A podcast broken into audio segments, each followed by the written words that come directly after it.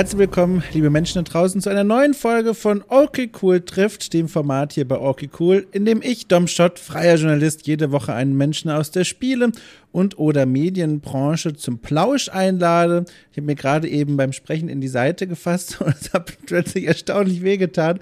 Also bevor ich hier gleich vom Stuhl kippe, ich weiß nicht, was da los ist, verrate ich lieber mal, wer heute zu Gast ist. Und zwar ist es der liebe Steinwallen. Ein Mensch, um den man eigentlich nicht herumkommt, wenn man sich im deutschsprachigen Raum mit History Games äh, auseinandersetzen will, also Spiele, die in einem historischen Setting stattfinden. Denn Steinwallen ist ein YouTuber, ein Streamer, aber auch ein Journalist, der sich viel mit äh, Spielen dieser Art beschäftigt, vor allem eben, indem er sie vorspielt vor Publikum, mal live, mal eben aufgezeichnet auf YouTube.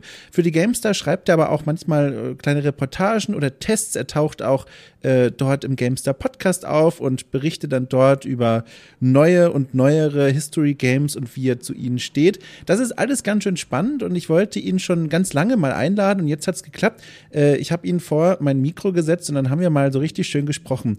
Äh, wir haben gesprochen über seine, seinen Werdegang, wie er eigentlich an seinen YouTube-Kanal gekommen ist und dabei stellte sich heraus, dass er in seinem Leben vor Steinwallen als Stefan Bliemel äh, ganz schön viele, wie sagt man denn, Kugeln im Rohr hatte, ganz schön viele Musketen im Arm, äh, äh, Wildschweine im Gatter. Also er hat auf jeden Fall viele Projekte und viele Dinge, die er gemacht hat. Wusste ich alles gar nicht, war sehr spannend.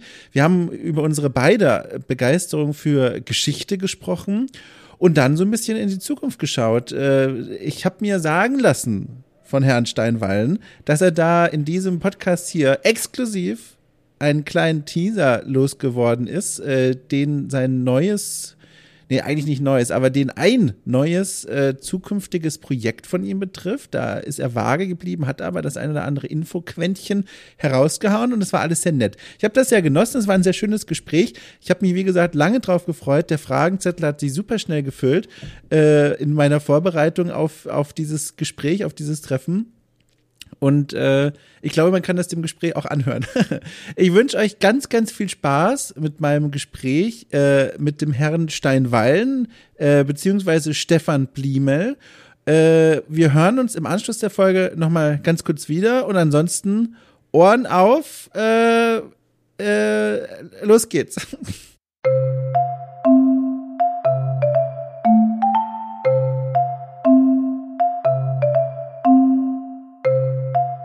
So, du musst auch gar nichts machen, läuft alles von alleine, die Technik regelt. Das ist richtig schön. Sehr schön. Ich nehme sicherheitshalber auch auf, falls irgendwas schief geht. Ach, das ist ja toll. Da merkt man direkt äh, Zusammenarbeit mit Menschen, die sowas häufiger mal machen, ne? ja, genau. Wo, wobei, im Podcast gibt's ja gar nicht in deiner Welt, oder? Hast du einen eigenen? Nein. Das nee, keinen... das ist mir zu viel. Gab schon viele, die, die gesagt haben, aber das schaffe ich einfach nicht mehr. Aber ich bin sehr oft bei der GameStar, bei deren Podcast. Ich glaube, da war ich jetzt schon sieben, acht Mal oder so. Mhm. Macht dir das Spaß? Ist das was, wo du sagst, ach, schade, dass ich es gerade nicht reinkriege oder bist du ganz froh, diese Entschuldigung zu haben? Eigentlich würde mir, also mir machen so Gespräche mit Leuten über Gott und die Welt sehr viel Spaß. Äh, könnte ich mir tatsächlich auch vorstellen. Also ein Podcast, den ich nur allein betreibe, das fände ich irgendwie langweilig, aber mhm. so ein Talk-Podcast, so wie du ihn machst, finde ich schon interessant. Aber ja, irgendwie muss man Prioritäten setzen. Mhm.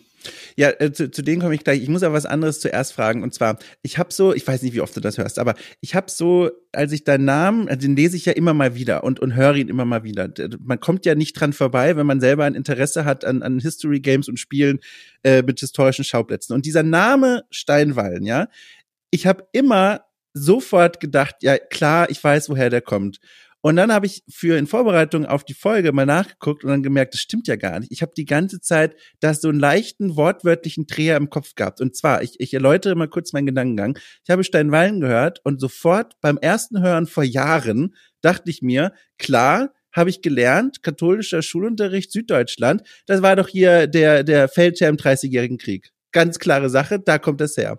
Und dann habe ich in Vorbereitung auf die Folge nochmal nachgeguckt und gemerkt, nein, der Originalfeldherr im Dreißigjährigen Krieg hieß Wallenstein und nicht Steinwallen. Und mein Kopf hat die ganzen Jahre lang immer gedacht, nee, das ist ja der General, so hieß der. Und jetzt muss ich mal fragen, das ist doch kein Zufall, oder? Du hast doch Wallenstein genommen, in der Mitte geteilt und neu zusammengesetzt. Ja, da hast du recht, das ist kein. Zufall. Aber ist ja schon skurril, dass du dachtest, dass der Originalfeld Steinbein heißt. Ich finde, da habe ich alles erreicht, so wie äh, Cevas Cevas heißen und nicht der Mutterstrich. ähm, wenn ich sozusagen die Marke schon so etabliert habe, perfekt. Ja, das ist äh, tatsächlich, ist aber eine blöde Geschichte eigentlich. Äh, die geht zurück auf die Anfänge meiner Internetzeit. Damals hat man sich nicht auf Discord oder so bewegt, sondern in klassischen Foren, gibt's ja heute auch noch, aber immer weniger. Und in dem Forum, in dem ich unterwegs war, war tatsächlich schon zu viel zu Paradox-Spielen und historischen Spielen.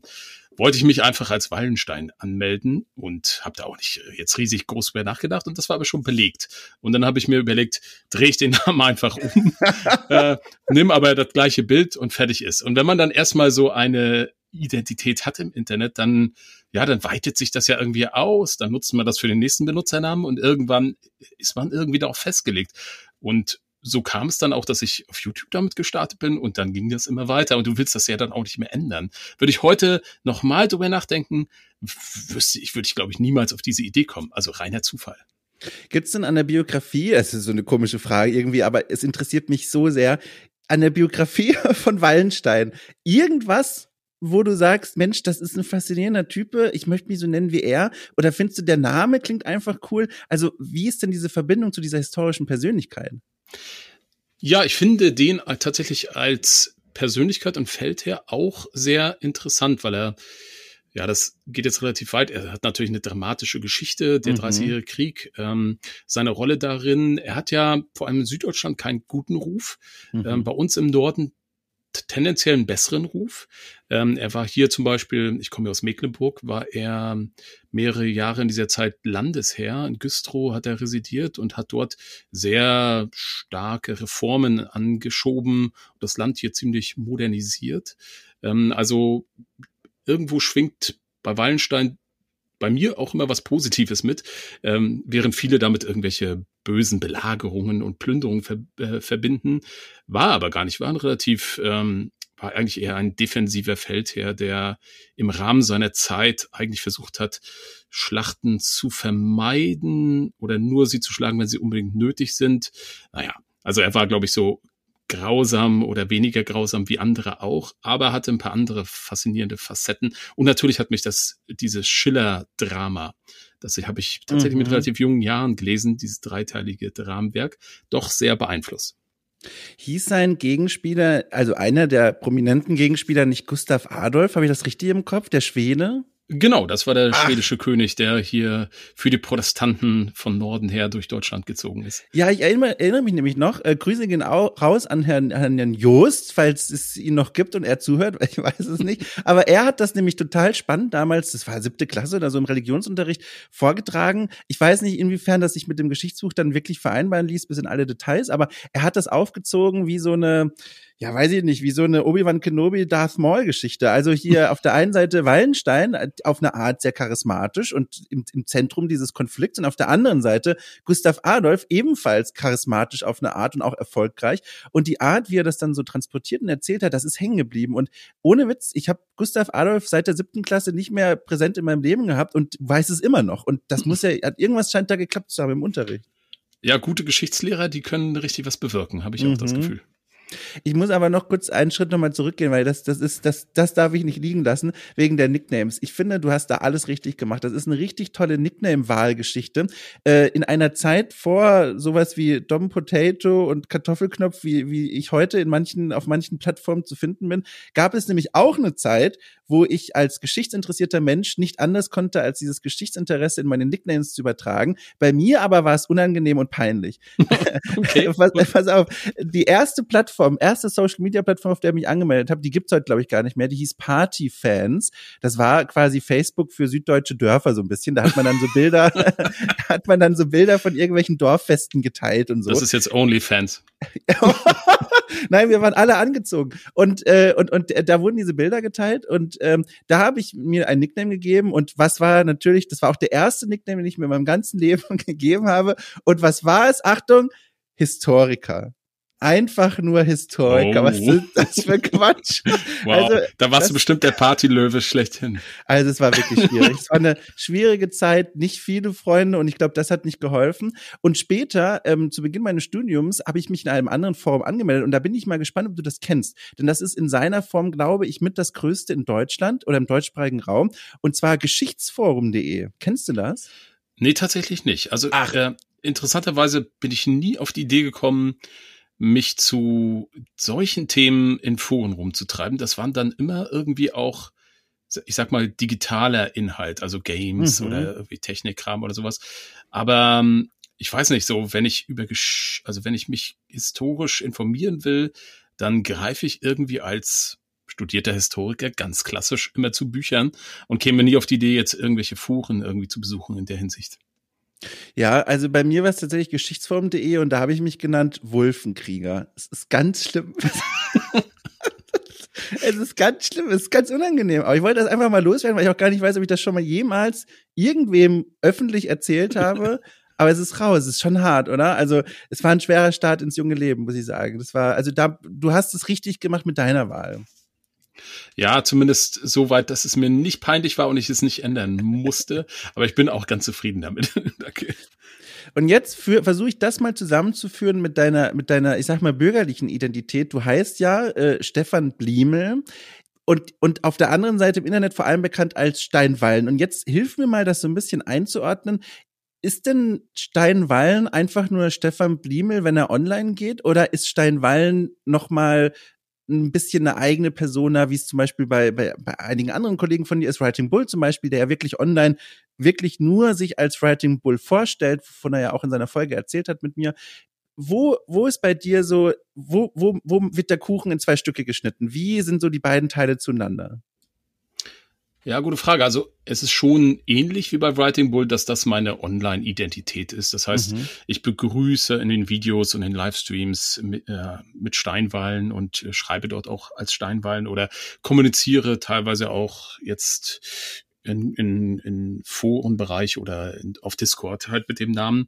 Äh, das ist schon klar, dass das meine Identität dort ist, aber ich habe keinen Grund, jetzt diese, diesen bürgerlichen Namen zu verbergen, mhm. zumal es einfach auch ja, Schnittstellen gibt, ich sag mal so in den journalistischen Bereich hinein, wo ich einfach auch nicht mit Nickname interagieren kann. Du hast ja vielleicht mitbekommen, ich bin ab und an mache ich für die GameStar was und mhm. ähm, dort, ja, da kommt es irgendwie blöd. Klar, die nutzen das natürlich auch gerne, dass ich da einigermaßen bekannt bin, aber trotzdem, wenn man da irgendwie als Autor äh, genannt wird, dann fühlt sich das für mich richtiger an, wenn ich da mit meinem richtigen Namen auftrete. Das mhm. heißt, ich verberge das nicht. Äh, und es ist auch in dem Sinne keine Kunstfigur, als dass ich jetzt irgendwie im Livestream mich jetzt großartig verstelle und eine, eine Rolle einnehme. Aber dennoch ist es die Identität, die dort so bekannt ist. Ja, so kann man das, glaube ich, trennen.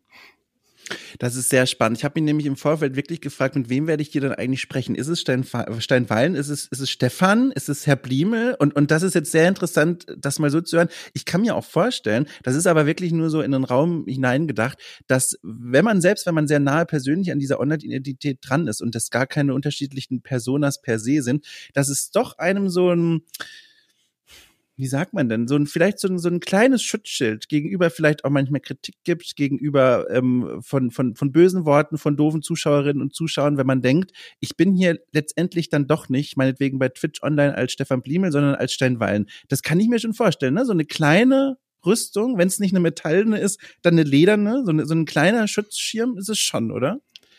Ja, durchaus. Und klar, man verhält sich sicher auch in Streams oder auch in Videos anders, als man jetzt im normalen Leben mit Leuten sprechen würde. Man ist natürlich in einer bestimmten Situation und Rolle, aber das ist nichts. Also ich, ich, manche YouTuber gehen ja noch weiter und füllen richtig eine Rolle aus. Ähm, das ist eher so eine normale Rolle, wie jetzt auch ein Fernsehmoderator oder ein Tagesschausprecher in eine Rolle mhm. schlüpft. Wir alle haben ja, ich sag mal, viele Identitäten und Rollen in unserem Leben als, was weiß ich, als Sohn, als Vater, als Bruder oder sowas. Ähm, und äh, in dem Sinne würde ich das auch so bezeichnen. Und ja, so eine, ja, so eine Identität kann auch ein bisschen schützen, wobei ich zugeben muss, wenn jetzt manchmal gibt's ja, manchmal gibt's ja auch böses Blut so in Kommentaren oder unangenehme, persönlicher werdende Sachen. Das geht einem dann doch durchaus, kann einem das nahe gehen. Also so, also für mich, ich, also wenn ich das lese oder so, äh, trifft es mich ja trotzdem als Persönlichkeit. Also es ist eher dann eine leichte Rüstung als eine lederne. Mhm, mhm. Wobei, ja, gerade du mit deinem Schwerpunkt History Games, Spiele mit historischen Schauplätzen, das ist ja schon ein Schlachtfeld, sage ich mal, auf dem manchmal wirklich scharf geschossen wird. Das ist zumindest etwas, was ich mitbekomme. Du, du hast ja auch schon so gehört, habe ich schon mitbekommen, äh, dass ich mich zum Beispiel bei, bei Anno 1800 viel mit dem Spiel auseinandergesetzt habe, aber auch sonst bin ich sehr interessiert an, an dieser Art Spiele. Und da merke ich immer wieder, da werden Schlachten geführt, die sehr persönlich werden können. Also wenn es vor allem dann darum geht, so ein bisschen zu gucken, wie bilden denn Spiele wirklich Geschichte ab? Welche Stereotypen werden denn da so zitiert und wiederholt? Was schlucken wir denn einfach so ungefragt, weil wir es nicht anders kennen oder so gelernt haben? Ist das denn auch was aus dieser Ecke, aus der du manchmal dann harte Worte hörst oder bemühst du dich vielleicht im Gegenteil gar nicht erst in so eine Form der Kritik gegenüber diesen Spielen einzutreten? Also wo, wo positionierst du dich da so in dieser Welt der History Games? Ja, tatsächlich bin ich da sehr, wie soll ich sagen, sehr, ich weiß nicht, ob das das richtige Wort ist, sehr tolerant. Mhm. Also ich erwarte von Games nicht das gleiche, was ich erwarte von jetzt einem historischen Aufsatz oder einem Fachbuch oder einer Dokumentation oder so. Ähm, also ich bin nicht so ein Authentizität, Authentizitäts, äh, sag ich mal, Faschisten, also nein, das ist ein blödes Wort in dem Zusammenhang. Da werden die großen Hämmer auf den Tisch ja, ja. gelegt. Nein, äh, mir fiel nichts anderes ein, das ist ja, schon ja. typisch, ne? Äh, aber du weißt, was ich meine. Ja, klar. Ähm, äh, aber natürlich, ich gebe dir recht, dass es diese ähm, problematischen Fragen gibt, die man auch sozusagen an Games anlegen kann oder diese, ja, durchaus Kritik, die man üben kann. Und das mache ich auch, wenn es mir nötig erscheint, aber meistens nicht in dem Rahmen, also zum Beispiel im Rahmen eines Let's Plays oder so. Mhm. Also wenn ich mir Spiele aussuche, über die ich dann Geschichten erzählen will, also lange Let's Plays mache zum Beispiel, ähm, dann klammer ich das Thema aus, weil ich dann komplett in dieser Welt existiere. Und die mhm. Spiele, die dort für mich kritisch sind, die nutze ich dann dafür gar nicht. Ähm, es gibt vielleicht hier und dort auch mal Raum über solche Sachen, da habe ich dann spezielle Formate. Aber in der Tat ist mein Kanal jetzt kein besonders, wie soll ich sagen, kritischer Kanal mhm. in dem Sinne, dass ich jetzt einen Fokus auf dieses Thema lege, sondern es ist eher ein Kanal mit einem Anspruch, jetzt gute, gehobene Unterhaltung irgendwie zu bieten mhm. für Leute, die sich für Geschichte interessieren und zusätzlich noch, äh, wo es passt, historische Hintergrundinformationen einfließen zu lassen. Ja, also das, äh, da muss man auch ein bisschen aufpassen. Also äh, man kann auch, ich könnte auch, sag ich mal, man kann da viel wirklich zu machen, aber das wäre für mich eigentlich ein eigenes Thema noch. Ich versuche das relativ zu trennen, außer es ist nicht zu trennen. Ähm, dann finde ich, glaube ich, auch die Worte, dann thematisiere ich das. Aber in, im normalen Programm findet das eher weniger statt. Ich finde das sehr interessant zu hören, weil du hast ja schon nebenbei mal gesagt, du bist ja studierter Historiker und ein wesentlicher Teil des Studiums ist ja auch Quellenkritik, der Umgang mit der, mit der Darstellung der Geschichte durch die Zeit hinweg, je nachdem, welchen Schwerpunkt du da gewählt hattest. Äh, und dann, dass es dir dann, sage ich mal, trotzdem gelungen ist, das dann so rauszuhalten aus deinem Programm, das ist schon, finde ich, interessant. Da, da, da steckt doch dann auch wirklich eine bewusste Entscheidung dahinter. Ne? Also es, es schien jetzt schon so ein bisschen durch, aber das ist schon was, wo du gesagt hast, so nö, das ist hier wirklich der Schwerpunkt meiner Arbeit liegt im, im Spielen und Erleben und weniger in der Kritik und der Analyse. In der Tat, ja. Also es gibt ganz wenige Formate, die dann aber auch schon wieder relativ weg sind von den Spielen, wo ich ähm, historische Themen aufgreife, manchmal auch ein bisschen umstrittener. Äh, das hat dann häufig irgendwelche persönlichen Bezüge, weil ich irgendwo im Urlaub war oder hier irgendwas gefunden habe oder mich äh, irgendwas gerade fasziniert. Dann mache ich eigene Videos zu solchen Themen. Äh, zum Beispiel eins, was relativ umstritten oder was heißt relativ, aber was, äh, wo es doch häufiger Diskussionen gibt, politisch ein bisschen brisanter zur Geschichte der Ukraine, mhm. gerade mit Blick auf diese aktuellen politischen Auseinandersetzungen da. Da merkt man dann, dass Geschichtspolitik auch richtig aufgeladen sein kann. Ähm, es gibt aber auch einfach so komplett unverfängliche Themen wie meine Burgentour, die ich letztes Jahr unternommen habe. ja, da, da gibt's jetzt, ähm, äh, klar gibt's auch irgendwelche Fach, Fachdiskussionen äh, vielleicht über dies und jenes, aber das ist geschichtspolitisch eigentlich nicht aufgeladen. Ja, ja also ich habe da keinen eigentlich ist das alles gesteuert durch das, was mir Freude macht. Und in der Regel ja. macht es mir keine Freude, gebe ich offen zu, hochgradig brisante Themen jetzt ähm, auf meinem Kanal zu präsentieren. Entweder, also es macht mir auch keine Freunde, Freude, irgendwie schlechte Spiele vorzuführen. Also ich bin kein Spielekritiker in dem Sinne, da habe ich keinen Spaß dran. Ich will da meine Zeit nicht so richtig mit verschwenden. Und es macht mir auch keine Freude, jetzt so ein dezidiert politisch oder geschichtspolitischen Kanal zu machen. Das könnte ich auch machen, äh, würde ich aber dann komplett woanders betreiben. Also das ist ein, ein, ich sag's so offen, es ist ein Unterhaltungskanal. Ja, ja, ja. Ist ja auch, voll, ist ja auch voll fein. Also ich war nur sehr interessiert, wo du dich mhm. da so siehst, weil gerade eben wegen dieses Studiums äh, im Vorfeld und ich glaube, ich glaube, das möchte ich auch einfach mal fragen. Wo hast du denn das studiert und und und mit mit welchem Schwerpunkt? Also auf Lehramt oder wolltest du in die Forschung gehen? Wie wie sah deine Studienzeit denn da so aus und wo vor allem auch? Studiert habe ich in Hamburg ähm, äh, und für Geschichte, also ich muss glaube ich ein bisschen zurückgreifen, habe ich mich ja. schon seit Kind auf wahnsinnig interessiert. Also schon gerade als ich kaum lesen konnte, habe ich schon in den Geschichtsatlanten meiner Großeltern geschmökert. Also da, wo man wunderbar die Karten des Römischen Reiches betrachten konnte, die mhm. Feldzüge und also habe damit wirklich Stunden verbracht und habe tatsächlich auch damals schon mir so mit acht, neun, ohne dass ich jemals gedacht habe, dass es da irgendwie sowas wie Computerspiele geben wird mal.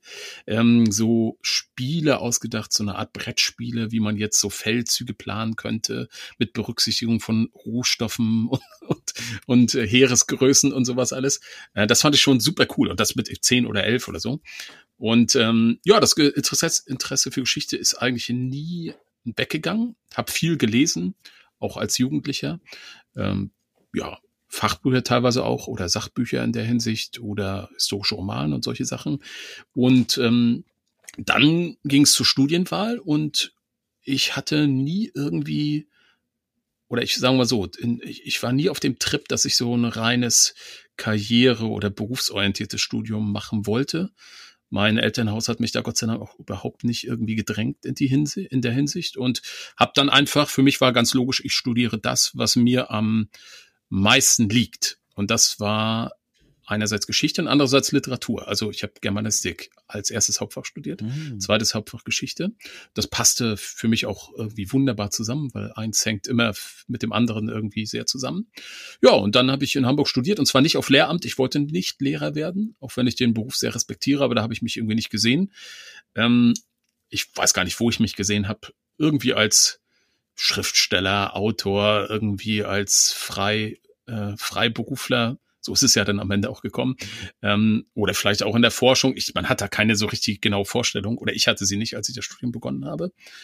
Und dann habe ich wirklich mit großer Begeisterung, muss ich sagen, habe ich studiert. Also ich war sehr, sehr, sehr gerne Student, weil das auch noch, ich weiß nicht, wie es heute ist, in einer Zeit war, wo es noch nicht dieses ähm, Bachelor-Master-System mhm, gab. Mhm. Ähm, sondern ich habe klar auf Magister studiert und hatte da eine unfassbare Freiheit, das zu machen, was ich wollte. Es gab halt diese Scheinbedingungen, ähm, die man haben musste, die waren sehr, sehr liberal in Hamburg.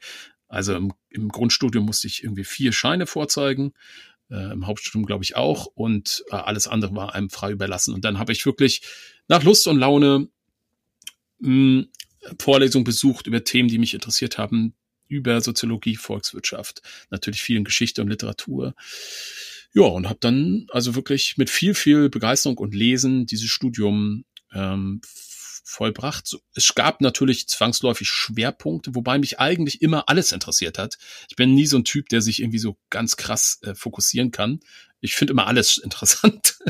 ähm, äh, nachher entwickelt sich das so ein bisschen in Richtung äh, 19. Jahrhundert, Parteienentstehung mhm. und in der Germanistik so konservative Revolution, ähm, so ein bisschen rechtes Denken, diese Richtung. Äh, aber ich hätte mich auch genauso gut auf Mittelalter oder Antike spezialisieren können. Es hat mich alles interessiert. Und das war wirklich das Schöne. Man konnte sich einfach austoben. Und am Ende habe ich das Studium auch ohne jetzt irgendwie da eine Note zu nennen, sehr, sehr, sehr gut abschließen können. Und für mich ist das eine Lehre, die ich auch allen immer mitgebe. Leute, studiert das, was euch Freude bereitet, dann dort seid ihr auch richtig gut. Und wenn ihr richtig gut seid, dann geht's auch hinterher irgendwo weiter. Mhm. Warst du ein Bücherwurm? Also warst du wirklich jemand, der dann in der Bibliothek gesessen ist und das geliebt hat, in diesen Büchern herumzublättern und zu schreiben und zu, zu lernen? Oder spielte auch die Kneipenwelt Hamburgs eine Rolle? Ich war oder ich bin bis heute ein Bücherwurm, absolut. Mhm. Also ich habe irgendwie, ich weiß gar nicht, ich habe zuletzt nicht mehr gezählt, aber es sind tausende Bücher, die ich hier habe. äh, nee, wirklich. Also Wahnsinn. Ja, und ich habe aber ja in Bibliotheken durchaus auch gerne gelesen, aber ich habe in der Regel dann im Zug oder zu Hause gelesen. Also das ist ja das Schöne an Büchern, mhm. man kann sie lesen, wo man will. Oder im Park oder im Garten oder sowas alles. Oder im Urlaub. Ähm, lesen kann man, kann man überall. Äh, Kneipe ist natürlich genauso wichtig, aber ich habe aus persönlichen Gründen habe ich nie in Hamburg gewohnt, mhm. sondern ähm, in Mecklenburg und bin immer reingependelt. Das ging ganz gut. Habe immer ein, zwei Nächte bei Kumpels in der Woche übernachtet in Hamburg. Ja, und da, aber ich sag mal so, ich war jetzt nicht der, der riesige Partygänger. Ja. Ähm, ähm, aber klar, Kneipe spielte auch eine Rolle. Ich musste sehr schmunzeln, als du aus deiner, äh, von deiner Kindheit erzählt hast und deiner Begeisterung für Atlanten. Ich habe hier mal gerade mich dann zurückgelehnt und ich habe ja hier auch 4500 Bücher stehen und habe natürlich das Richtige rausgesucht und zwar den, warte mal, damit man es auch hört, äh, hier, Achtung. Hört man das? Ich glaube ja. Ich habe rausgezogen den äh, Völker, Staaten und Kulturen äh, Kartenatlas, ein Kartenwerk zur Geschichte aus dem Jahr 1980. Das habe ich äh, seit meiner Kindheit und das ist nichts anderes außer auf, ich weiß nicht wie viele Seiten, es sind nicht mal viele, auf 50 Seiten oder so, wie man es halt damals so gemacht hat, didaktisch, einfach alle größeren Dinge der Menschheitsgeschichte von der Antike bis zum bis zum Zweiten Weltkrieg äh, dargestellt auf Karten. Also von der von von Knossos äh, die die die Architektur der Stadt bis hin zu äh, Truppen Truppenbewegungen im Zweiten Weltkrieg. Und da saß ich ganz genau wie du auch vor diesem Atlas damals und habe mir gedacht, so wie hätte ich das dann gemacht. Also ich saß jetzt da nicht und habe mir gedacht, wie hätte ich im Zweiten Weltkrieg da meine Schlachten geschlagen. Aber hier Alexander der Große, aha, guck mal, hier durch die Türkei war war das denn so klug, wenn dieser Pfeil dort so lang geht, ne? Was man sich so denkt als Siebenjähriger. Äh, da, da habe ich, da haben wir starke Parallelen, finde ich sehr schön. Also da fühle ich mich direkt sehr verbunden. Ja, interessant. Ich habe auch noch diesen alten Atlas meiner Großeltern, den besitze ich noch. Das war, ähm, ich komme aus dem Osten, das war Volk und Wissen, glaube ich. Äh, Atlas, der Wissen. Atlas, der Atlas zur Geschichte oder sowas. Das war ein zweibändiges Werk. War aber richtig gut. War, glaube ich, auch ein wissenschaftliches Standardwerk für Studium äh, in der DDR. Ich weiß gar nicht, warum die das hatten, aber er war faszinierend. Spannend, starker Titel auch, ey, Volk und Wissen. Ey, da weiß man, da weiß man, was drin steckt. Das war der Verlag, ja. Der Ach so, um Gottes Willen, das ist ja noch besser. Das war ein Sachbuchverlag, ja. Ach, da, da habe ich mich wieder als Wessi jetzt geoutet. Ich habe ja keine Ahnung von dieser Welt. Naja, äh, so, und jetzt sind wir an, der, an dem Punkt, du hast dein Studium abgeschlossen, offenbar sehr, sehr gut. Die hat das total gut gefallen. Du konntest dich da, also da beneide ich dich übrigens auch als Bachelorstudent, äh, austoben, was, was äh, die Schwerpunkte und die besuchten Veranstaltungen anging. Und wie geht's denn jetzt weiter? Ich habe mal nachgeguckt. Also dein YouTube-Kanal Steinwallen, auf dem du ja heute vor allem auch, nicht nur, aber vor allem auch aktiv bist, den gibt's seit 2008. Das älteste Video aber, das ist ein Let's Play zu Europa Universalis 3, ist von 2013. Also zwei Fragen. Wann in deiner Biografie entstand dieser YouTube-Kanal? Also ja, im Jahr 2008, aber war das nach dem Studium, als dann, okay, jetzt mache ich YouTube? Und die zweite Frage, was passierte in diesen mysteriösen Jahren zwischen 2008 und 2013? Hast du da schandvolle Let's Plays gelöscht oder war der einfach fünf Jahre lang brachgelegen? Nee, also das Jahr 2008 ist, glaube ich, äh, dadurch gekommen, das war der Moment, wo ich mir einen YouTube-Account angelegt habe und das war, glaube ich, automatisch dann verbunden mit so einem Kanal. Ne? Also jeder, der da wie damals, ich glaube, da gehört das noch nicht zu Google, ich weiß nicht genau. Ähm, auf jeden Fall ist das rein banal. Also jeder, der sich damals irgendwie angemeldet hat, hatte einen Kanal und dadurch da passierte aber nichts. Ne? Mhm. Also rein, aktiv wurde ich dann tatsächlich auf YouTube. Eher, also ich glaube, es war schon 2012, aber ich bin mir jetzt auch nicht mehr hundertprozentig sicher. Wenn du das jetzt gerade recherchiert hast, mag das sein. Es gab auch mal eine Pause, äh, aber so in der Drehe, so Ende mhm. 2012 muss das gewesen sein. Ähm, ja, zwischen Studiumende und dem Zeitpunkt liegt einige Jahre, die, ich sag mal, eher gefüllt waren mit einem bürgerlichen Berufsweg, so habe ich euch bezeichnet. ähm, also ich hatte, ich hatte nach dem Studium, also wenn ich es jetzt mal chronologisch erzählen, äh, erzähle, geht das so. ich hatte nach dem Studium eigentlich jetzt keine festen Vorstellungen und hatte mir dann überlegt, das erschien mir relativ praktisch, ähm, dass ich eine Promotion mache. Hatte auch eine Promotion gestartet, hatte auch ein Promotionsstipendium von der großen Stiftung cool. und äh, hatte also schön zwei Jahre auch voll durchfinanziert äh, Zeit gehabt eigentlich für die Promotion. Und habe dann erstmal das erste Halbjahr genutzt, um hier mein jetziges Arbeitszimmer auszubauen bei mir. ich habe gedacht, so wenn ich eine Promotion schreibe, dann muss ich auch ein vernünftiges Arbeitszimmer ja, haben. Klar. Deswegen starte, habe ich dann mal damit gestartet. so, äh, Geld gut investiert gewissermaßen. Und ähm, dann kam etwas, was ich so gar nicht vorausgesehen hatte. Und zwar ich war schon viele Jahre davor politisch sehr aktiv bei uns äh, hier in der SPD im Land. Und dann kam die damalige Finanzministerin Sigrid Kehler auf mich zu und hat gefragt, ob ich nicht ihr Pressesprecher werden möchte. Nein. Im Finanzministerium. Die, wir kannten uns schon länger ähm, aus so Vorstandssitzungen. Ich war damals ähm, lange Jahre, oder was ist lange Jahre, zwei oder drei Jahre oder vier, äh, Landesvorsitzender der Jusos, der Jugendorganisation. Und damit ist man automatisch, ich muss dir vorstellen, ich war 22 oder 23 so in dem Alter ist man automatisch Mitglied des Landesvorstandes der Partei. Das heißt, man sitzt mit neben dem Ministerpräsident, neben den äh, Regierungsmitgliedern dort und ja, mischt dann da so mit als junger Mensch. Das war eine coole Erfahrung. Und da hat die mich kennengelernt. Und dann hat die mich gefragt, ich hatte damals noch lange Haare, das war eine ältere Dame, die war super offen, richtig coole Frau. Und die hat mich gefragt, ob ich halt das machen würde. Und das war eine Zeit, wo die Arbeitslosigkeit wirklich sehr, sehr hoch war. Mhm. Äh, ich glaube, begonnen habe ich dann am Ende 2006. Oh Gott, ja, ich weiß gar nicht mehr. Ich glaube 2006 so. Und da hatten wir wirklich, und gerade bei uns im Land war die Berufsperspektive nicht so toll für mich. Und da habe ich gesagt, okay, ob ich jetzt hier weiter promoviere, ich nehme diese Chance wahr und mache das. Ja, und dann war ich ganz klassisch fünf Jahre lang äh, Pressesprecher einer obersten Landesbehörde des Finanzministeriums. Ähm, und hätte da, wäre das auch noch heute. Aber ich hatte irgendwie keine Lust mehr. Also ich habe, glaube ich, meine Sache gut gemacht. Ich bin auch nach wie vor im Übrigen beurlaubt. Ähm, also ich krieg natürlich kein Gehalt, aber äh, ich. Die Tür ist noch offen. Die Tür wäre noch offen, ja. Ich könnte jederzeit sagen, hier bin ich wieder.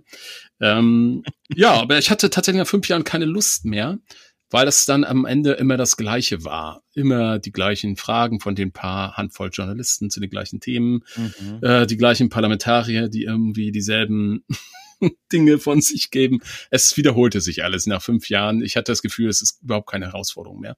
Und da habe ich entschieden, ich mache einen Bruch, gehe da komplett raus und habe angefangen, freiberuflich zu arbeiten. Ähm, als Autor, als Gestalter, als äh, Verleger, ich hatte einen Verlag, als Kaffeebetreiber, so ganz viele verschiedene Standbeine, so nebenbei. Moment, Moment, Moment, Moment, Moment. Als Gestalter, du hattest einen Verlag, also wie, wie, passt, wie, wie ist das denn alles passieren? Ah, das sind andere, noch andere Zweige in meiner Biografie. Ich habe einen Verlag schon seit irgendwie Mitte der 90er Jahre, weil ich mal ein Buchprojekt umgesetzt hatte Was? und ähm, hatte dann während meiner politischen Zeit angefangen, politisches Magazin herauszugeben. Und äh, das lief auch viele Jahre, 50 Ausgaben insgesamt. Und da habe ich den Verlag immer verwendet und nachdem bin ich dann, ach, gab es dann auch einige Sachbücher, die erschienen sind, so auch im politischen Bereich.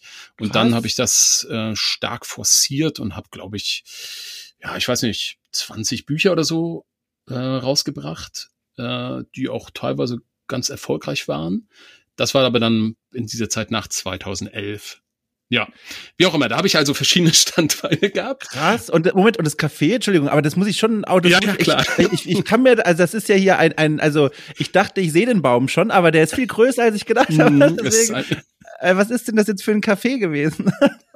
Es war auch so eine andere Sache. Also ich habe, also du musst dir vorstellen, ich kam quasi aus einer Vollbeschäftigung mhm. und hatte wollte einfach nur irgendwie frei sein, hatte aber noch nicht so richtig jetzt so einen Masterplan und habe mir dann gedacht, okay, ich baue jetzt einfach verschiedene, arbeite so an, in verschiedene Richtungen weiter.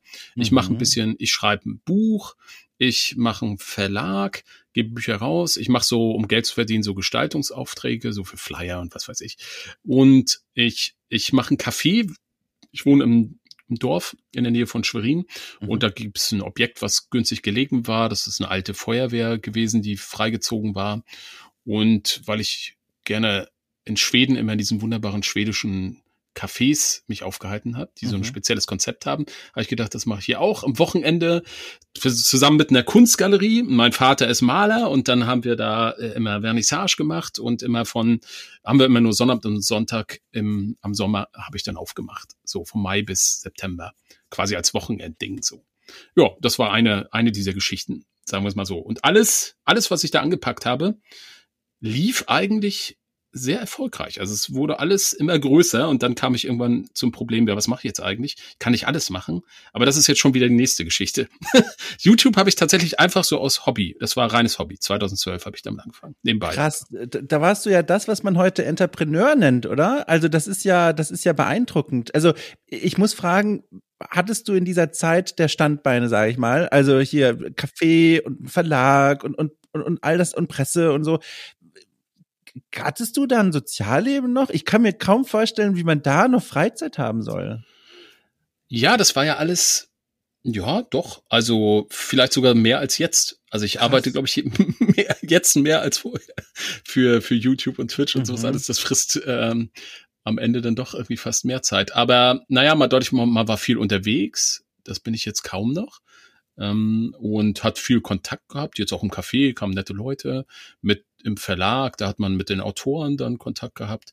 Das ist aber auch, das ist ja alles, guck mal, Café war jetzt nur am Wochenende, mhm. ähm, Verlag, da hatte ich jetzt auch das ist, also ist, wenn du das alleine machst als Kleinverlag, ich wollte mich auch nicht verschulden, sind das alles kleine Projekte, die du teilweise über On-Demand abwickelst. Gut, da musst du mal halt das Buch setzen und sowas alles. Aber das ist jetzt auch im Endeffekt ein bis zwei Tage Arbeit in der Woche, wenn du dich gut strukturierst. Ähm, es, man muss halt wirklich sich gut strukturieren und, und dann ist das gar nicht so speziell. Man muss, ja, man muss sich sagen, okay, jetzt hier, diese Woche steht das, das, das an und dann funktioniert das eigentlich ganz gut. Spannend. Also, also ich bin wirklich beeindruckt. Habe ich alles gar nicht kommen sehen. Das ist ja super spannend. Und jetzt bin ich natürlich äh, interessiert, wie fädelst du da jetzt die, die YouTube-Geschichte ein? Du hast schon gesagt, du hast es einfach mal gemacht, um, um, um einfach so aus Lust und Laune heraus. Aber schon auch direkt mit diesem Ansatz, ich mache ein Let's Play, das, was man jetzt da finden kann, dieses Let's Play Europa Universalis 3, oder wie hast du da angefangen damit? Und vor allem, wer hat dich denn inspiriert? Waren es denn so die Großen, die man ja heute auch noch kennt, hier Kronk und so? Oder hast du andere gesehen und gedacht, ach guck mal, das kann ich ja auch? Ja, ähm, so ähnlich. Ich habe mir gedacht, das kann ich besser. das war so der Ansatz. Ja, sehr gut. Also, äh, aber, aber, im Prinzip schon. Also ich bin YouTube, also es war wirklich so die Zeit, ich glaube 2011, 2010, 11, 12, da wurde das auch richtig groß. Also das ist so die Zeit, glaube ich, wo Gronk seinen Minecraft Let's Play mhm. gemacht hatte und, und das alles so ähm, ziemlich groß wurde. Und in dem Moment oder irgendwann in der Zeit bin ich auch darauf aufmerksam geworden und weil ich schon immer, eigentlich die ganze Zeit immer auch Gamer war, gab wenige Pausen eigentlich in meinem Leben, wo ich nicht gespielt habe. Ähm, hat mich natürlich auch interessiert, was da so im Let's Play, also oder überhaupt das die Idee, ein Let's Play zu machen, habe ich erst natürlich da kennengelernt. Und dann habe ich erst einmal nur Leuten bin ich gefolgt oder habe zugeschaut, die Spiele gespielt haben, die ich selber nicht spiele, weil ich sie nicht, also weil ich sozusagen das Genre nicht mag. Zum Beispiel irgendwie so Shooter, also so Story-Shooter oder so Bioshock-mäßig, keine Ahnung, so eine Spiele, die finde ich eigentlich von der Story her total faszinierend, aber ich bin ein in der Hinsicht total schreckhafter Spieler und ich kann sowas nicht spielen. Also ich, das ist mir zu gruselig. Mhm. ähm, und äh, aber da ich an der Handlung interessiert bin, habe ich zum Beispiel diese Videos geschaut, um zu gucken, ey, was passiert da eigentlich so, ne? Ähm, und dann irgendwann bin ich auf die Idee gekommen, ja, guck doch mal, was passiert eigentlich bei den Spielen, die ich so spiele? Wer macht denn dazu was? Und das waren alles ganz, ganz kleine YouTuber, die damals schon so Strategie mal gemacht haben oder halt so Europa Universalis. Und die haben diese Spiele gespielt und das fand ich ganz schrecklich. So wie ich sie, ich dachte, oh mein Gott, wie verschandeln diese meine sp schönen Spiele. Weil das, ähm, ja, es jetzt klingt jetzt ein bisschen überheblich, aber ähm, gar nicht so sehr das, im Gegenteil, die haben gut gespielt, aber die haben so rein auf Effizienz gespielt, Min-Maxing, mhm. ne? Und ich habe diese Spiele immer als große historische Sandkastenwelten, so als, als Immersionsmaschinen verstanden, in die man so eintauchen kann und sich vorstellen kann, was wäre, wenn man jetzt wirklich, wenn die Armee, also die, eine Armee zieht von dort nach dort, wie kann man sich das eigentlich vorstellen? Marschiert die dort die Straße entlang, da sind Berge drumherum, es gibt einen Überfall und sowas alles. Für mich war das immer so eine, gleich so ein Kopfkino mit dabei. Und das kam in diesen Let's Plays gar nicht vor. Gar nicht. Also so irgendwie ein Storytelling. Und das war für mich schon bei meinem privaten Spiel damals irgendwie wichtig. Und aus dem Grund habe ich mir überlegt, jo, machst du doch einfach auch mal, so wie du das äh, machen würdest. Und diese Anfänge sind unfassbar ja, aus der heutigen Perspektive amateurhaft. Ich hatte von Technik keine Ahnung in der Hinsicht und auch von, äh, von der Moderation oder wie man das artikuliert oder so. Ich meine, ich war damals ja schon, ich war Pressesprecher gewesen, aber das ist halt was Und Kaffeebesitzer anderes. und ja, genau. Verleger. Genau. Also man hat natürlich halt auch schon eigentlich sehr viel erlebt, aber wenn du dann in deinem Kämmerlein in ein Mikrofon sprichst und zum Spiel kommentierst, das, da dazu muss man erstmal mit der Zeit so eine eigene Haltung entwickeln. Mhm. Und das merkt man tatsächlich diesen ersten Videos an. Die sind heute, naja, es, ich würde sagen, es ist fast ein bisschen peinlich, aber ich habe alles, was ich aufgenommen habe, ist noch verfügbar, kann man sich alles anhören. Ich habe nichts gelöscht. Krass. Ja, krass. Und dann, wie war es denn dann so, die ersten Videos zu veröffentlichen? Ich habe gesehen, es waren direkt auch eine ganze Menge von diesem ersten Let's Play. Hast du dann da äh, schon so auch dann geschielt, ja, wer guckt sich das eigentlich an? Wie, wie hoch sind denn die Zahlen? Oder war das mehr so ein Ding intrinsisch?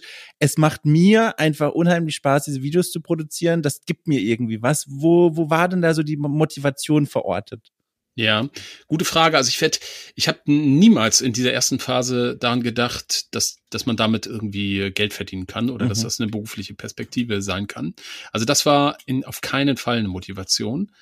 Aber ich glaube, es wäre falsch zu sagen, dass man es nur für sich selbst gemacht hat, äh, weil dann muss man es ja auch nicht äh, öffentlich stellen, ja. sondern ein ein wirklich großer Antrieb, diese Videos zu machen, ist in jedem Falle das Feedback, was man bekommt über Zuschauer. Und insofern hat mich jeder Zuschauer, jeder Kommentar und damals kam erstaunlich schnell dann schon Kommentare und Leute, die sich das angeschaut haben.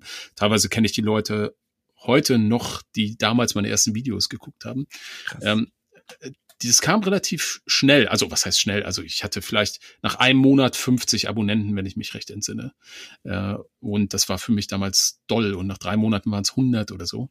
Ähm, insofern war schon das für andere zu machen die entscheidende Motivation. Also daraus hat sich für mich wiederum der Spaß ergeben, dass ich jetzt gerade etwas tue, woran andere später ihre Freude haben. Also das Publikum hatte ich von Anfang an eigentlich im Blick, auch wenn es noch sehr amateurhaft war. Und wann kam denn da dann das Geld ins Spiel? also wo, wo hast du gemerkt oder kannst du dich noch erinnern? Ich, aber ich meine, heute guckt man in die Medienlandschaft hinaus und sieht natürlich Sachen wie Patreon und Steady. Das gab's ja damals noch in der Form noch gar nicht. Also Patreon vielleicht schon, Steady auf keinen Fall. Aber da war das auf jeden Fall auch noch nicht so etabliert, auch nicht im deutschsprachigen Raum überhaupt nicht. Wie kam das denn, dass du gemerkt hast, oh, man könnte vielleicht eine Karriere draus machen, man könnte damit Geld verdienen? Wie hat sich denn das entwickelt? Das war deutlich später. Dazwischen gab es noch ein einschneidendes Ereignis, an das sich einige meiner Zuschauer noch erinnern. Und zwar ähm, habe ich in der Phase, als ich wirklich diese Videos ja gemacht habe, ich glaube, da hatte ich täglich ein Video oder fünf Videos in der Woche oder so in der Drehe. Und da, damals war das ja für mich quasi reines Hobby und Freizeit. Und du hast ja schon mitbekommen, was ich alles gemacht habe. Insofern viel Zeit blieb da eigentlich nicht. Und mhm. das ging für mich nur spät abends oder morgens früh. Und ich bin tatsächlich, wenn ich das jetzt heute erzähle, es klingt ein bisschen verrückt. Ich bin, weil ich mir selber das nicht zugestehen wollte und weil es auch keine berufliche Perspektive für mich niemals hatte, ähm, und weil ich das nicht jetzt meinen beruflichen Alltag am Tag beeinflussen durfte, bin ich immer 4.30 Uhr aufgestanden und habe, also was heißt immer, also ich glaube so drei Tage die Woche und habe dann irgendwie zwei oder drei Let's Play-Folgen aufgenommen bis 6 Uhr oder so. bis 6.30 Uhr. Und dann begann mein normaler Tag. oh ähm, ja, das war ziemlich verrückt. So, und ähm, dennoch, auch wenn ich das, glaube ich, zeitlich ganz gut strukturiert hatte, hat mich dieses Let's Play Aufnehmen und die Art und Weise, wie ich das gemacht habe, innerlich sehr stark beschäftigt, auch den Tag über. Das heißt, ich habe immer gedacht, ja, wie mache ich das jetzt weiter oder welche Geschichte gibt's da zu erzählen? Ich habe immer zu darüber nachgedacht. Das ist natürlich, ähm, heute weiß ich, das ist ein Zeichen, dass es mich halt super fasziniert hat. Äh, in der Phase hat's mich aber total eigentlich gestresst und genervt, weil es mich von anderen Projekten abgehalten hat. Ich hatte in der Phase, ich glaube 2013, 14, habe ich gerade an einem Buch gearbeitet, das ich selber geschrieben habe, was mir sehr wichtig war. Mhm. Ähm, und da habe ich gemerkt, das zieht irgendwie meine ganze Energie ab. So, und dann habe ich einen ziemlich harten Strich gemacht. Ich glaube, das war so ein Jahr, nachdem ich meinen Kanal dort richtig angefangen habe. Ich war kurz vor den 1000 Abonnenten und habe den Kanal gelöscht. Also so von einem Tag auf dem anderen, ohne irgendwas zu sagen. Weil ich war wirklich in so einer Art Krisensituation, muss man einfach mal so sagen. Ich äh, habe gemerkt, es ging irgendwie nicht mehr mh, hm, zueinander. Ja, und dann war das für mich auch kein Problem. Hab, hab dann meine Sachen weitergemacht. Das lief auch alles gut weiter. Und habe dann aber irgendwann, so drei, nach drei Monaten oder so, hab ich, bin ich durch Zufall in irgendeinem Forum, ähm, oder nee, ein Freund hat mir erzählt, er hätte im, in irgendeinem Forum gelesen, dass die Leute nach mir suchen würden.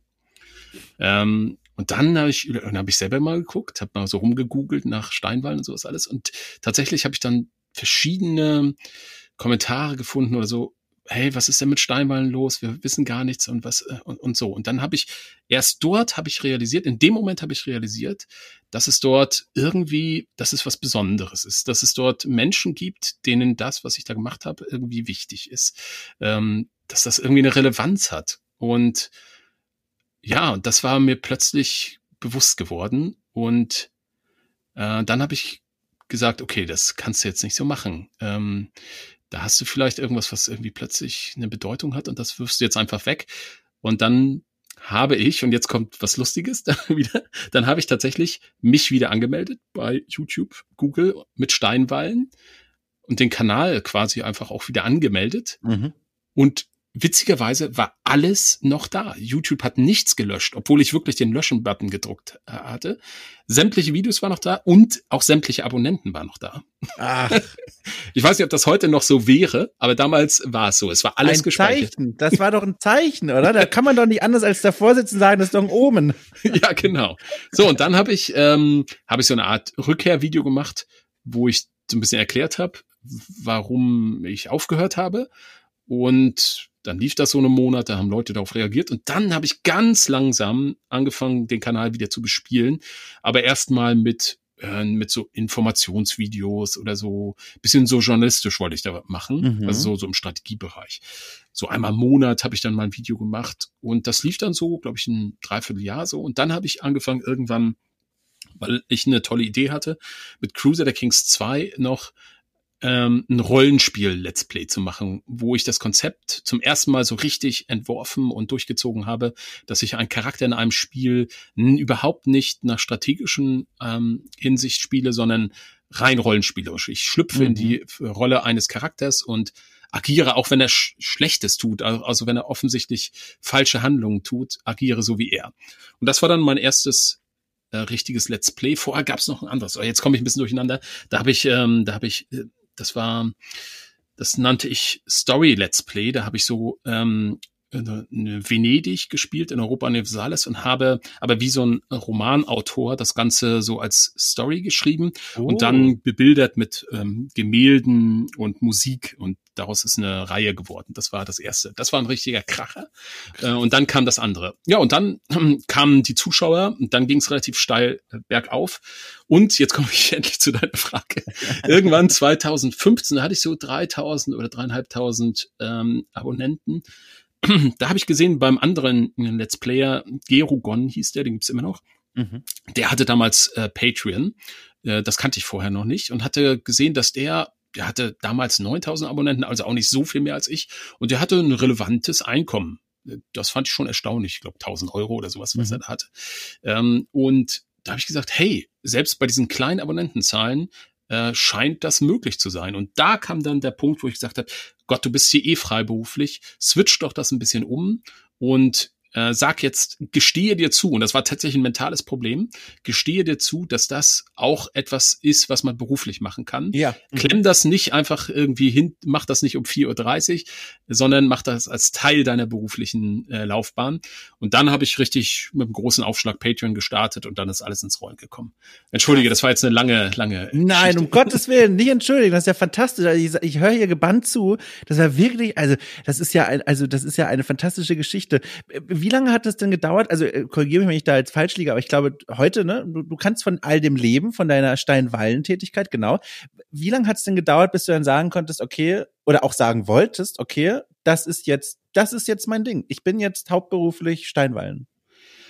Also in dem Moment, wo ich Patreon gestartet hatte, äh, war klar, dass das Teil meiner freiberuflichen Tätigkeit ist. Und Gott sei Dank mhm. konnte ich durch diese ganz verschiedenen Schienen das alles so halt äh, flexibel halten, dass ich andere Sachen runterfahre. Und Teil meiner Patreon-Kampagne war es unter anderem auch, dass bei bestimmten erreichten Zielen ich zum Beispiel ein, ein zusätzliches Let's Play-Slot äh, etabliere auf dem Kanal, also mehr Zeit investiere in den Kanal. So dass ich also wirklich sehr flexibel äh, bei immer steigenden Einnahmen meine anderen Tätigkeiten einfach runterfahren konnte, bis ich, und das kann ich jetzt nicht mehr genau terminieren, da gibt's dann auch natürlich Verpflichtungen, die man eingenommen hat, jetzt als Verleger gegenüber Autoren oder mit dem Café oder so, bis ich aber irgendwann, ja, spätestens, ich weiß es nicht mehr, also nach, ich denke mal spätestens nach zwei Jahren oder drei Jahren spätestens war ich dann komplett auf Vollzeit. Ja.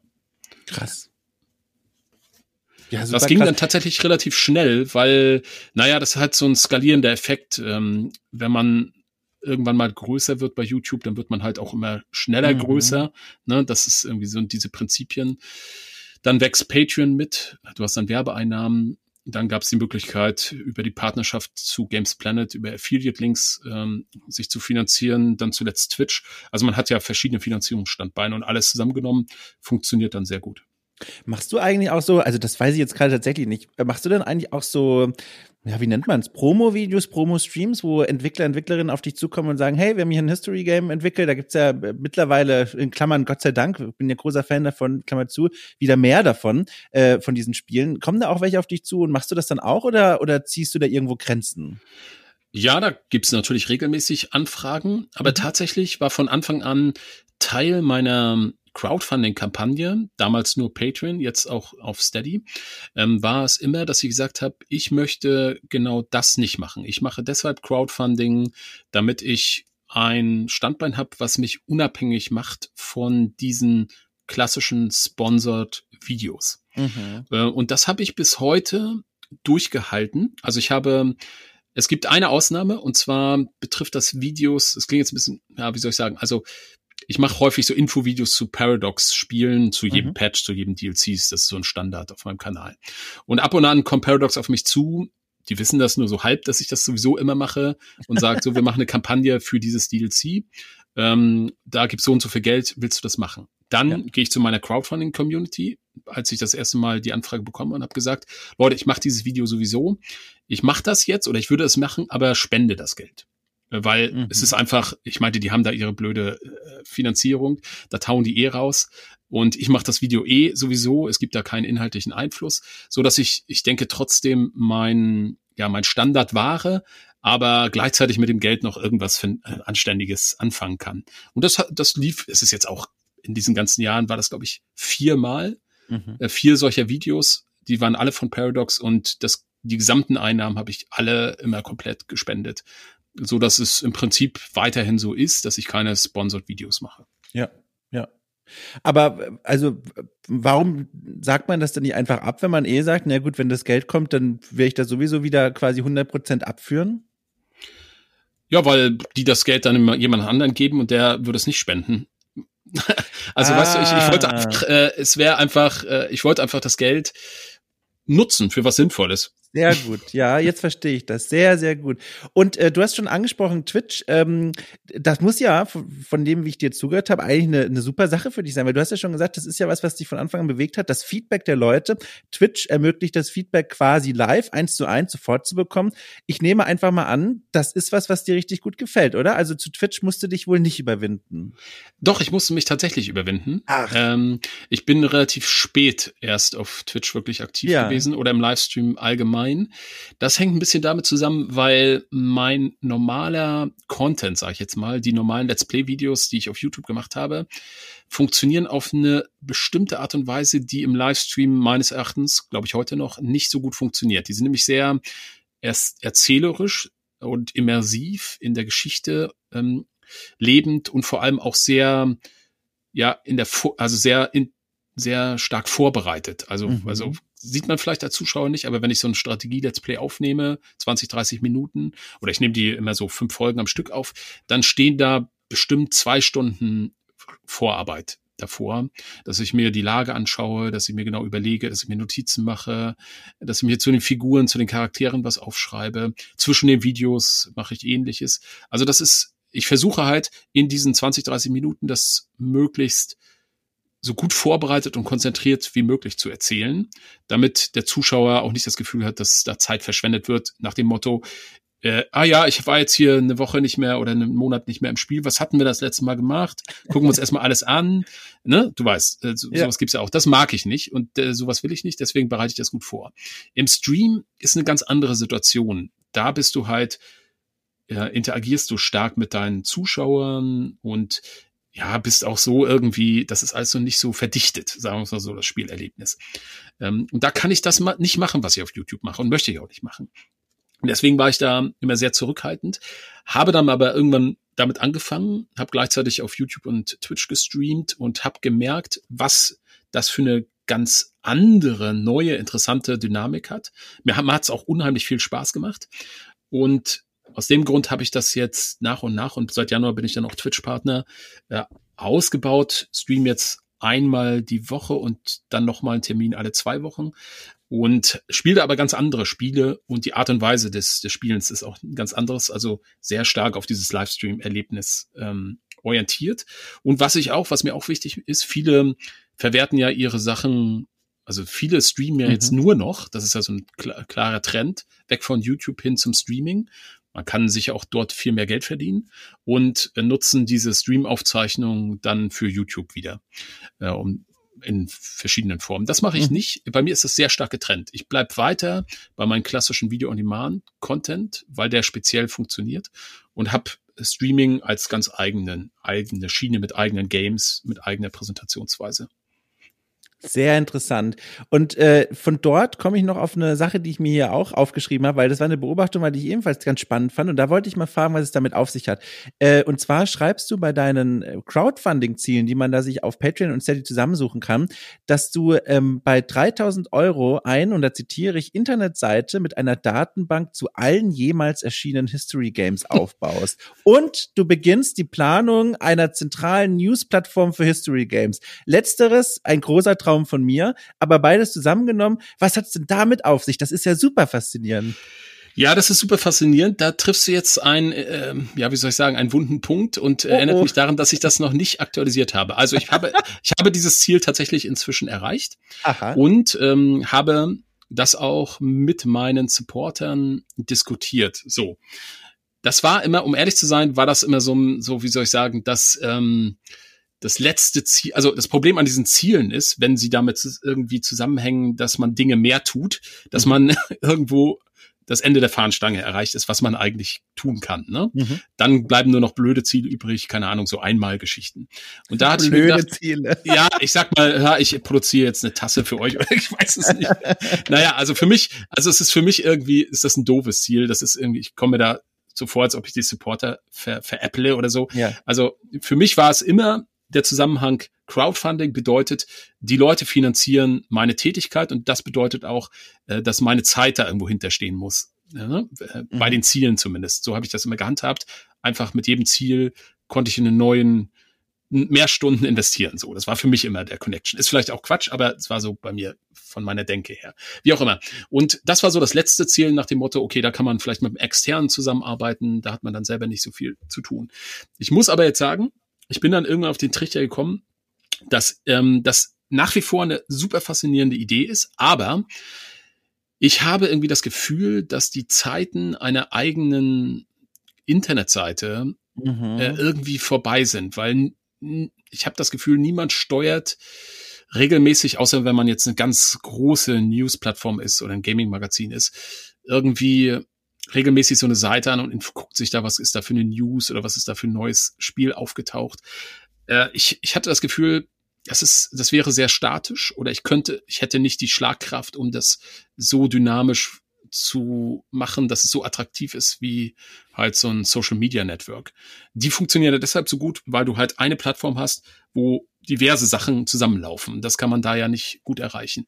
Und ich glaube, das wäre, ist halt wahnsinnig viel Arbeit und am Ende, zumindest für meine Möglichkeiten, zu wenig, was, oder ich glaube, es würde die, die Zielgruppe nicht erreichen, oder es, und aus dem Grund habe ich tatsächlich das Ziel abgehakt für mich, ähm, mhm. ge gestrichen und arbeite jetzt gemeinsam mit meiner Crowdfunding-Community an einem anderen wahnsinnig spannenden Ziel, ein geheim, ein geheimer Wunsch, den ich schon seit Jahren, seit meiner Kindheit habe, äh, aber den ich jetzt hier nicht erzählen kann, oh. weil weil ich dieses Projekt wirklich äh, bis es äh, spruchreif ist und das wird noch einige Zeit dauern, ähm, noch geheim halten möchte, damit man mir das nicht wegnimmt auf irgendeine Art und Weise.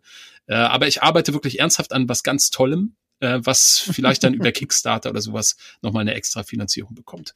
Ähm, Ach, das ist ja spannend. Ja, und deswegen, ich habe sozusagen dieses letzte Ziel getauscht mit einem anderen, weil ich wollte es nicht einfach wegfallen lassen. Ja, einem ja. anderen, was ich noch attraktiver finde.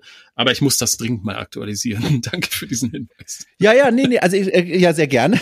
Und äh, ich habe mir das nämlich dann auch gedacht, weil die Ziele, die klingen ja, das ist ja so ambitioniert. Und da habe ich mich dann auch gefragt, da muss er sich doch Hilfe dann holen, mhm. weil, also ich glaube, es es gibt auf jeden Fall einen Markt dafür. Ich glaube, Nische ist sowieso der Way to go, um noch auf eine Art erfolgreich zu sein in diesem, in diesem Webseiten-Business. Und das wäre, finde ich, eine fantastische Nische, eine zentrale Anlaufplattform für alle Menschen, die sich für History Games interessieren und hier, keine Ahnung, nicht nur die News mitbekommen, sondern auch vielleicht kurze Kritiken, Links mm. zu Streamern und Streamerinnen, die gerade History Games streamen. Das könnte so eine richtig coole Plattform werden. Aber bis sich das auszahlt wirklich, also jetzt gar nicht im Sinne von Dagobert Duck Geldspeicher, sondern einfach bis man die Zeit wieder rausbekommt mit Geld und dass man das sich nicht in den Ruin arbeitet. Ich glaube, das dauert wirklich. Das ist, glaube ich, wirklich nicht einfach. Und deswegen war ich so neugierig, mal zu fragen, hast du da jetzt schon 15 Menschen, die nur darauf warten, mit Halbjahresverträgen, keine Ahnung, loszulegen oder was? Ah, das ist ja super interessant. Also es gibt was Neues. Sehr, sehr interessant. Mm.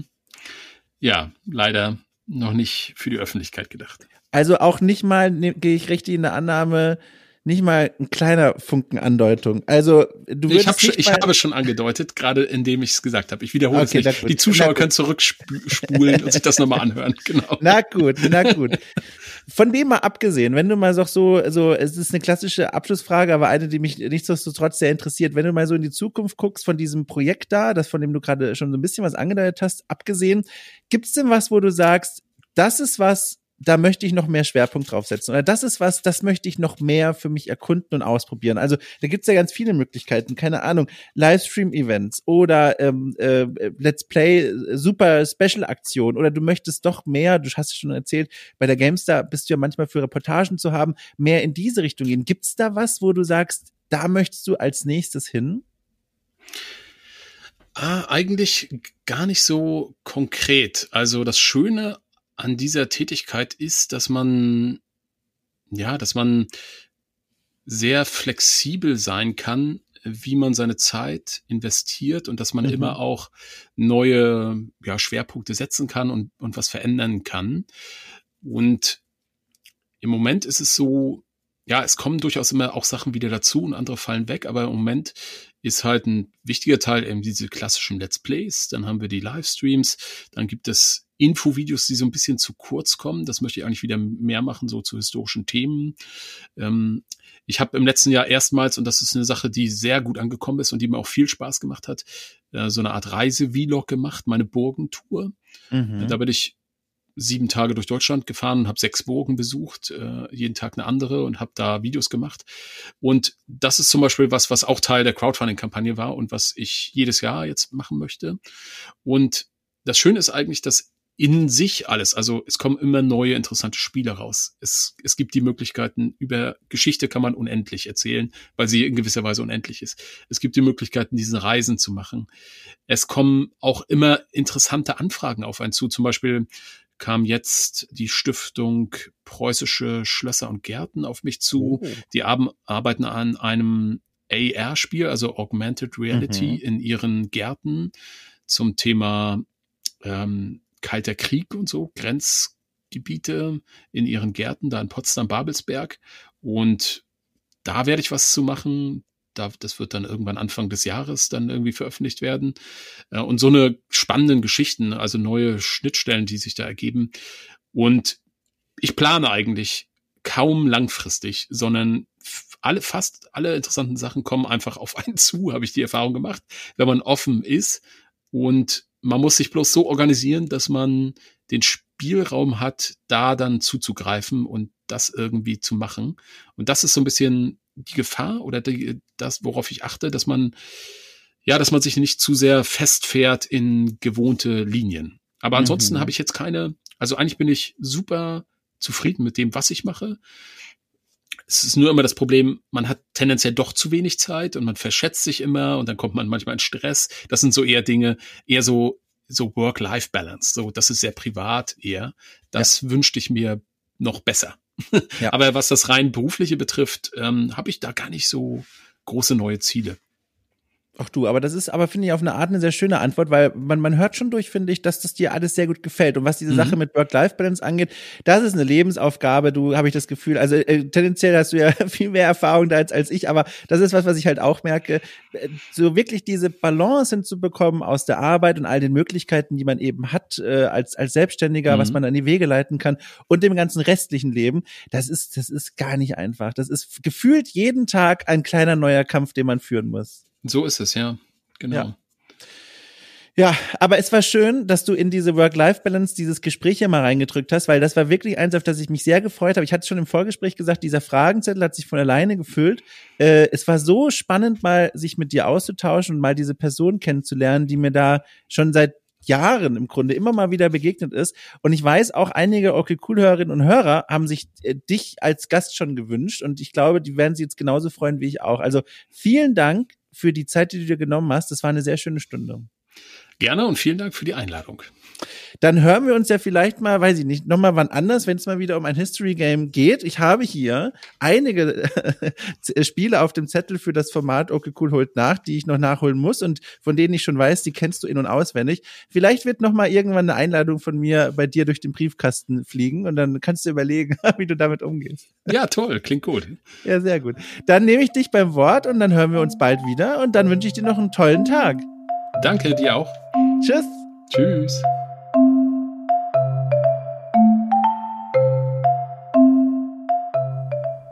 Ja, das war mein Gespräch mit Stein Wallen. Es hat äh, mir mal wieder eine große Freude bereitet.